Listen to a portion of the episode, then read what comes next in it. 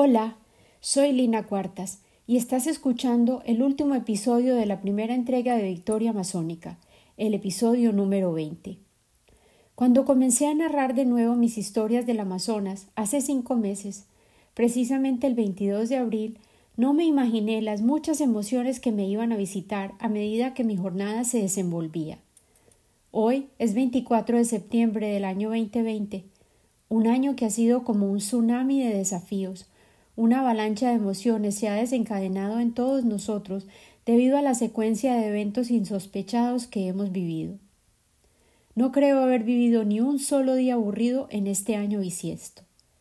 Y, al estar a punto de concluir este primer ciclo de victoria masónica, son aún más los sentimientos que se han activado en mí, tan combustibles como los cuatro elementos de la tierra que mencioné en el último episodio. Se me han muerto dos tías en menos de dos meses debido a diferentes complicaciones de salud y ahora mi tía Nena, mi favorita, cuyo cumpleaños es hoy precisamente, está muy enferma y parece estarse apagando lentamente. Ha sido tanto su sufrimiento que la muerte parecería un alivio misericordioso. Al acudir a mis amigos para solicitar oraciones y apoyo, mis seres amados comenzaron a expresar sus propias penas, el sufrimiento parece ser el eje de nuestras experiencias actuales. Todo este sufrimiento nos conecta. Hoy recordé con claridad que la compasión no es una labor fácil.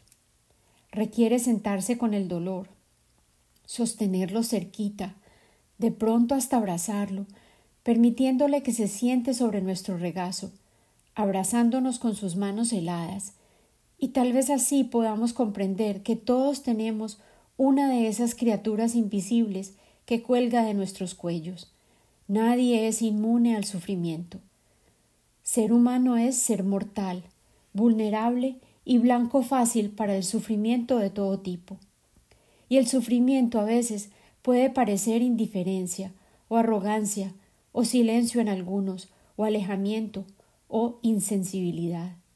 Casi siempre carecemos de las herramientas para hacerles entender a quienes nos rodean que nuestro corazón está lleno de dolor. Hoy asistí a una sesión presentada por la Universidad de Michigan, su centro para las organizaciones positivas, en el que uno de mis compañeros, también embajador de la compasión, un médico de emergencias, el doctor Alei Álvarez, era uno de los presentadores. El taller se llamaba Al encuentro del momento, presentándonos con compasión en la vida y en el trabajo. Nos recibieron como si llegásemos a un banquete.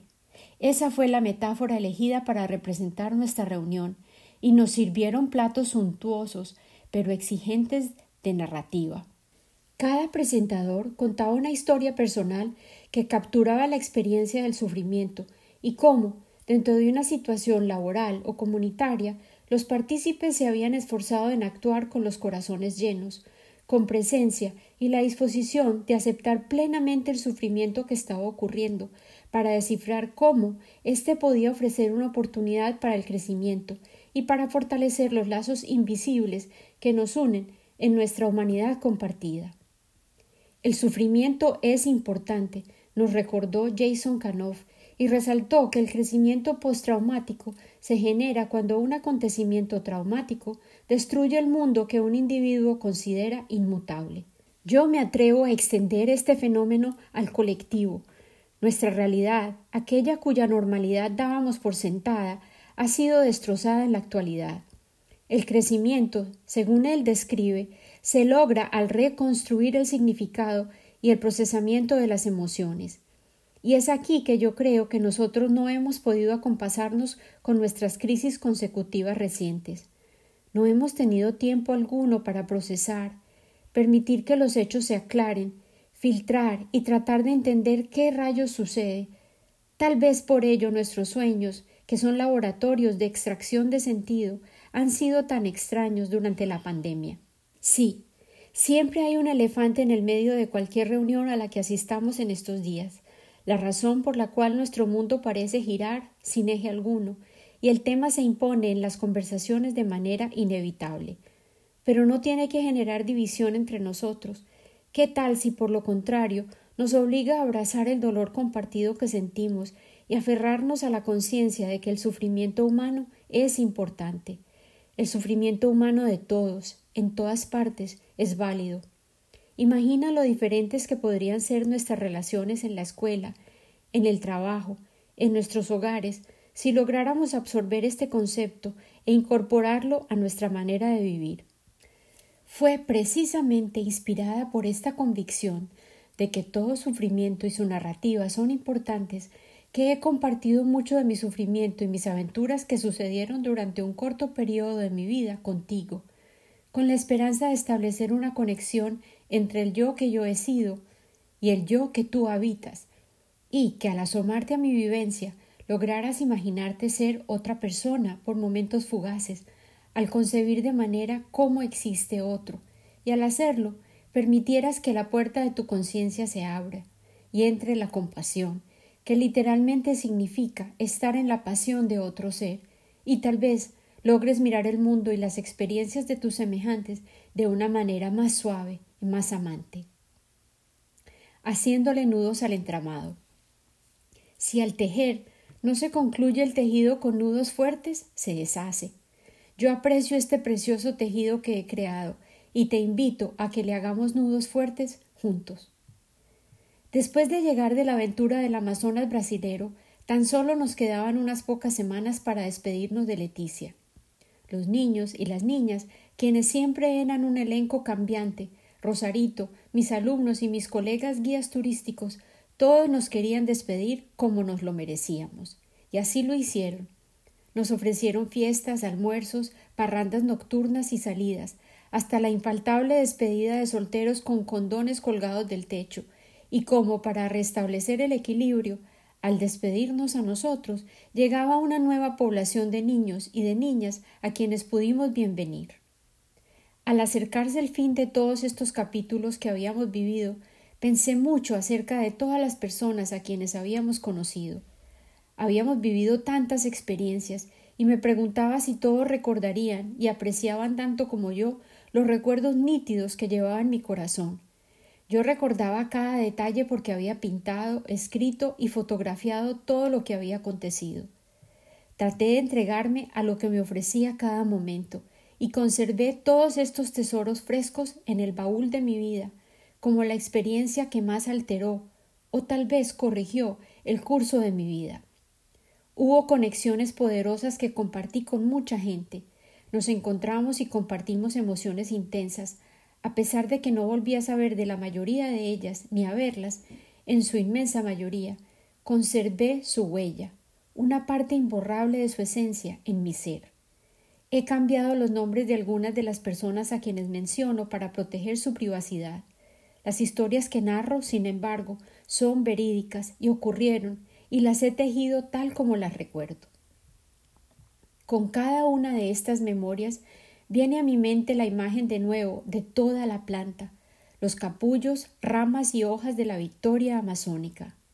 Algunos de los capullos no llegan a florecer, se secan por razones misteriosas. Otras exhiben la gloria plena de su transformación de color a medida que florecen, y luego colapsan y mueren. Algunas hojas se las comen los depredadores, a pesar de estar cubiertas de espinas, otras permanecen intactas. Cada parte individual de la planta está conectada por una red fuerte de tallos y ramas que perpetúa la vida y que, al interactuar, forma la presencia poderosa de la planta. La planta es una verdadera telaraña de vida que se alimenta incluso de la muerte, del sacrificio de una de sus hojas o flores, que se disuelve para convertirse en parte de la rica sopa de nutrientes en la que la planta prefiere vivir. De manera similar, nuestros triunfos y victorias, caídas y fracasos, nunca son realmente nuestros. Somos como células del amplio organismo llamado comunidad. Nuestras vidas, como en una planta, están conectadas las unas a las otras a través de los tallos de familia, comunidad, amistad e incluso enemistad. Somos criaturas que fuimos diseñadas para vivir en sociedad, y como las victorias, Nuestros destinos se comparten y afectan mutuamente a un nivel más profundo de lo que logramos comprender aún. las victorias amazónicas que celebro aquí y en cuyo honor dedico esta colección de recuerdos, lograron trascender sus vidas individuales. La devoción de una madre o la falta de ella afecta a la sociedad entera. La presencia sólida o ausencia de un padre altera los cursos de las vidas mucho más allá de la generación directamente afectada. El apoyo de un amigo puede modelar responsabilidad, ofrecer puertas abiertas y proporcionar la base física y emocional para hacer un cambio definitivo que altere el curso de una vida humana, que a su vez afectará muchas otras vidas. Nuestro poder como individuos es tan semejante a los círculos concéntricos que genera la caída de un guijarro en un estanque sereno. Lo que ocurre en el centro del agua puede sentirse hasta en las orillas más distantes de las aguas vivas. Al recoger nuestras pertenencias una vez más y comenzar a decir nuestros adioses y la larga lista de agradecimientos, nos dimos cuenta de que habíamos estado ausentes en las partidas de muchos amigos. Los espíritus singulares que habíamos venido a Leticia constituíamos una población flotante. La gente iba y venía en diferentes momentos y por diferentes razones. La médica que habíamos reemplazado en Tarapacá había conocido otro médico rural en Leticia. Se enamoraron y abandonaron sus plazas prematuramente para casarse, antes de que nosotros regresáramos del Brasil. Uno de nuestros jóvenes favoritos se había visto enredado en un triángulo amoroso en Brasil y literalmente perdió la razón. Sus parientes tuvieron que viajar desde Bogotá, la capital, para intervenir y proporcionarle solución a su comportamiento autodestructivo. Dos de las médicas que conocíamos habían conseguido novios militares y estaban haciendo ya los planes para sus matrimonios. Nuestra querida Lily había hallado trabajo como médica en un crucero y se dirigía a navegar aguas internacionales. Nuestro amigo director de Linderena, Oscar, había decidido renovar su contrato por un año más y Sonia, su esposa, eventualmente nos alcanzaría en Medellín para cursar un posgrado en el hospital en que Jorge también iba a trabajar. Nosotros nos trasladábamos de regreso a nuestra ciudad de la eterna primavera para continuar estudiando y perseguir sueños aún más descabellados. Todos habíamos llegado al mismo lugar en la selva amazónica, con diversos planes y propósitos. Cada uno había encontrado diferentes lecciones y experiencias. Todos teníamos historias para conservar y contar, tal vez trauma por sanar y errores que exigían reconciliaciones o arrepentimientos, pero venir a Leticia, al Amazonas, nos había cambiado a todos. Habíamos coincidido en un momento en el tiempo y por siempre nos llevábamos los sabores, los olores, los sonidos, las visiones y las emociones que vivimos, tal como los muchos afluentes que desembocan en el poderoso río Amazonas. Espero que, a medida que escuchaste mis historias, hayas disfrutado esta jornada que compartimos y tal vez incluso hayas sentido que viviste las aventuras conmigo. Podríamos entonces afirmar que este intercambio entre tú y yo se ha convertido en nuestra victoria masónica compartida. Mi historia requiere un epílogo para poder presentar la segunda entrega de Victoria Masónica que publicaré en noviembre. Epílogo. He estado contando mis historias del Amazonas por muchos años siempre con la idea de organizarlas y crear un libro.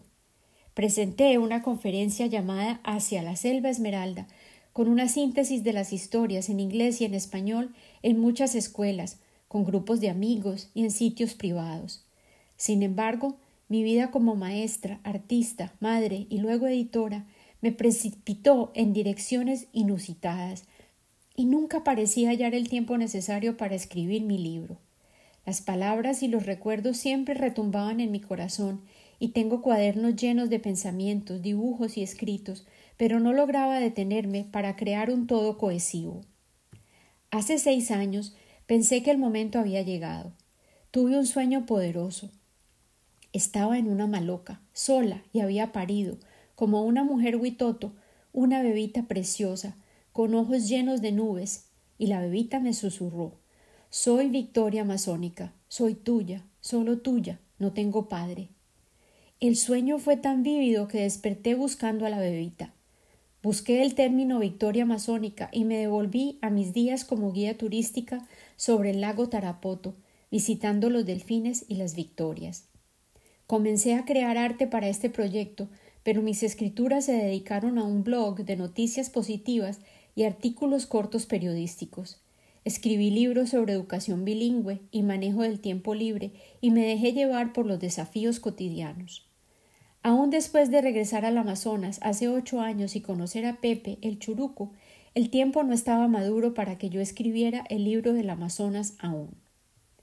Cuando mis hijos, ya adultos, se fueron de la casa a explorar sus vidas, yo comencé a recordar quién era yo antes de que la maternidad se volviera el eje de mi identidad. Los cuentos comenzaron a surgir de nuevo y comencé a contarlos a quien quisiera escucharlos, en su mayoría gente que venía a mi casa en busca de serenidad o a crear arte. Inesperadamente me embarqué en dos proyectos de traducción de libros relacionados con la adicción a la tecnología, y ahí se fueron dos años más de mi vida. A través de ese trabajo comprendí lo valiosas que eran todas las lecciones sobre la vida en comunidad y las telarañas de relaciones humanas que había vivido en la selva. Se me presentó la oportunidad de ayudarle a varias personas a contar sus historias y a publicar sus libros. Les enseñé a amigos y extraños amor propio y autocuidado, y me hallé cuidando a seres amados que estuvieron muy enfermos y necesitaron mi atención plena y mi amor. A través del servicio y la entrega, mis historias adquirieron una dimensión muy diferente victorias amazónicas. Todos aquellos que me rodeaban eran victorias amazónicas, amigos, familia y extraños que añoraban aprender a amarse a sí mismos. Cada uno de ellos enfrentaba una crisis personal, se sentía perdido o desesperanzado y no lograba ver la luz. Sin embargo, día a día, paso a paso, juntos, salíamos de la oscuridad. Los cuerpos sanaban, los corazones perdonaban y nos volvíamos nuevas victorias, fortalecidas en nuestra vulnerabilidad, agradecidas de recuperar el color y poder ser. El 2018 comenzó tan abrupto como un huevo quebrado, revelando nuevas posibilidades y me senté a escribir. Las historias volaron libres como si fueran criaturas del río y salieron derecho de mi corazón. Escribía cada que me era posible, pero pronto una nueva crisis se apoderó de mi vida. En el 2018 el cuerpo de mi madre comenzó a rendirse en una serie de complicaciones que desencadenaron en su muerte.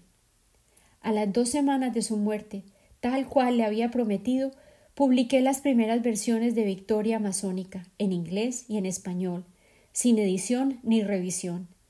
Ella nunca vio el libro, pero sí escuchó muchos de los capítulos y para honrar su memoria publiqué esa primera versión de puro desahogo. Era parte de mi luto. Yo sabía que las victorias merecían más atención y me prometí que las revisaría, añadiría arte y fotografía y volvería a publicar el libro.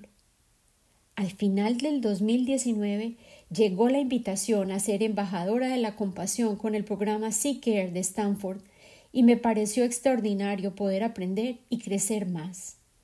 Cuando asistí a mi primera clase y conocí mis compañeros y docentes, comprendí que tenía la oportunidad de añadirle más profundidad y relevancia a mis historias, incorporando los principios de la compasión. Y así llegó el 2020 con la pandemia, los desastres naturales, las incertidumbres, las fisuras enormes sociales y el aislamiento forzado.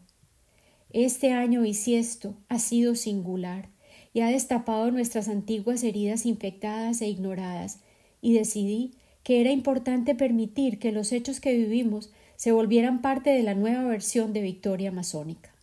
Nos enfrentamos a nuevos desafíos inusitados y pruebas acumuladas definitivas. Para poder generar futuro, se requiere que descifremos una nueva manera de ser. En la voz de la victoria masónica propongo En un mundo destrozado por divisiones, sembremos amor. Para derrotar los corazones endurecidos por el ego, propongo armarnos de dulzura para poder seducir su alma. Recordemos el Amazonas, el valor real de la naturaleza, y trabajemos para proteger todos los hábitats sagrados. Confundidos por la nueva normalidad, recuperemos los hábitos sencillos. Ellos tienen el poder de sanarnos. desestabilizados por el aislamiento, recuperemos la solidaridad, recordemos el poder de ser comunidad, honremos nuestra transformación individual y colectiva y creemos nuevas victorias juntos. No publicaré nuevos episodios de Victoria durante octubre, ofreceré meditaciones en vivo semanalmente para que continuemos creciendo y revisitemos el Amazonas. En noviembre regresaré con Victoria Amazónica II, en la que contaré la historia de la verdadera victoria amazónica de mi vida, mi madre, cuya muerte me inspira a seguir contando historias y a ser una voz llena de esperanza. Con amor y gratitud siempre, Lina Cuartas.